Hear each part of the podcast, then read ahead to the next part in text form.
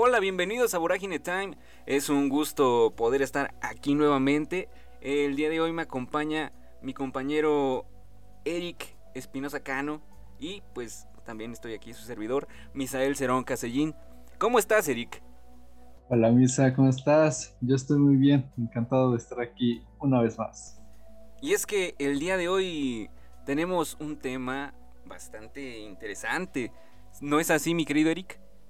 Efectivamente, tenemos un, tema que viene ad hoc a los tiempos y más en esta pandemia que, ha ido evolucionando eh, toda esta parte de la tecnología. Así es, y hablamos de la convergencia digital.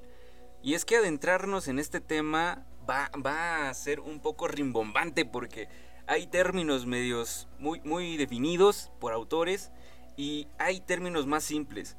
Pero el día de hoy vamos a tratar de resumirlo de alguna manera para que usted en casa, usted que nos escucha, pueda entenderlo y comprender también la manera en que esto ha, pues de alguna manera beneficiado a nosotros como sociedad y ahora en este momento que lo estamos utilizando más que nunca.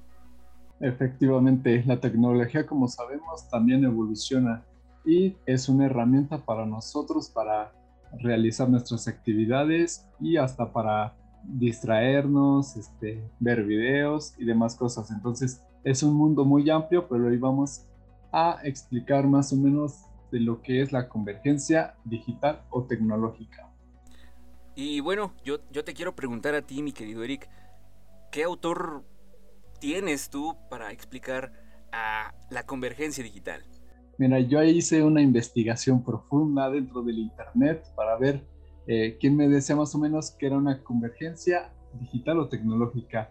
Y dentro de distintas páginas me encontré con Prado y Franquet, que eh, en su texto en 1998, efectivamente ya es un tema de hace unos años, eh, ya lo vienen definiendo.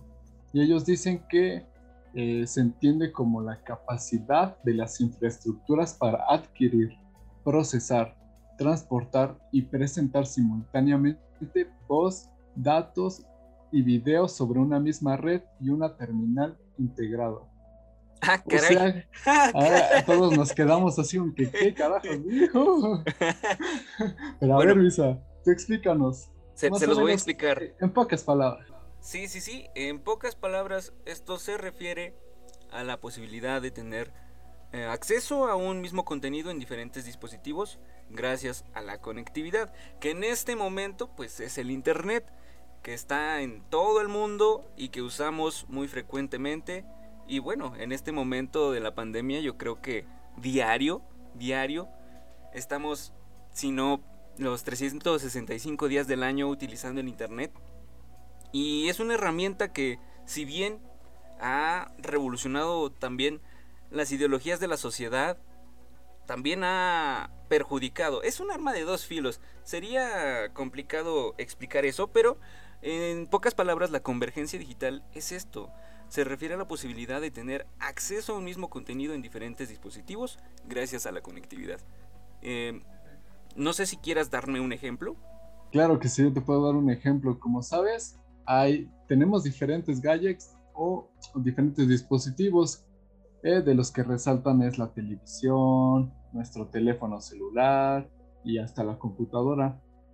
Y una marca que lo ha hecho muy bien en esta parte de la convergencia digital es Apple con su aplicación iCloud donde permite pues conectar eh, estos tres dispositivos que mencioné para subir eh, videos, fotos, este, usar hasta las otras aplicaciones y toda esta parte para mantenerlo todo en distintos eh, dispositivos, pero a la vez es una misma aplicación. ¿Cómo ves tú, Misael? Vaya, está muy interesante. Y es que también podemos reflejarlo en esto de Smart TV, ¿no? Eh, ya podemos ver las redes sociales hasta en la pantalla de televisión. Y es algo muy impresionante porque antes, ¿quién se hubiera imaginado esto? Yo creo que nadie. Hasta en un refrigerador. Sí, sí, realmente es algo impresionante cómo ha revolucionado la tecnología y cómo esto, este ámbito digital nos ha puesto pues más fáciles las cosas entre comillas porque ahora ya podemos hacer el home office. Lo que antes se trabajaba en una oficina, ahora lo puedes trabajar desde tu propia casa, en una computadora y con la conexión a internet. Es a lo que me refería con el término de acceder a un mismo contenido en diferentes dispositivos. Eh, lo mismo pasa con, los portales digitales de, noticias, de, diarios, de, de periódicos que son conocidos a nivel nacional e internacional y ahora son portales web donde podemos leer las noticias que suceden al momento. Ahora ya no tienes que esperarte al día siguiente. Ahora puedes leer la noticia al momento.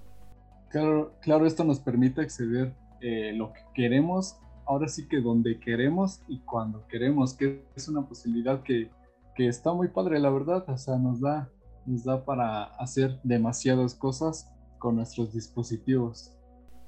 Sí, y lo más interesante de todo esto es que los medios tradicionales siguen existiendo, pero ahora hay plataformas, hay aplicaciones en donde puedes acceder a estos mismos medios tradicionales, pero ahora desde un dispositivo móvil. Entonces, imagínate lo, importante que ha sido trascender en esto, en este ámbito tecnológico y ver todo lo digital de otro modo. Sí, y esto viene a cambiar no solo nuestra vida cotidiana, sino hasta, hasta la misma, como, como dijiste, la misma vida laboral, este, la escolar, que eso también nos beneficia mucho. Entonces, toda esta parte de, la evolución de la tecnología creo que ha venido para, para bien y es una gran herramienta que, que se le tiene que dar el uso correcto.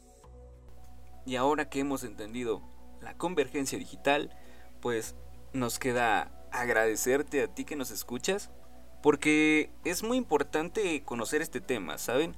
Muchos lo pasarían por alto y, a lo mejor lo ligarían solamente a dispositivos móviles, pero si lo vemos desde años atrás, ya se tenía como un conocimiento acerca de la convergencia digital. Sí, y es todo un tema también adaptarse a toda esta, a todos esos, a estos cambios, porque eh, como bien te dije, fue como hace 30 años que, fue todo este, que se dio a conocer todo este concepto y adaptarse pues no es muy fácil, pero es necesario y lo mejor es adentrarnos a ella y no quedarnos atrás.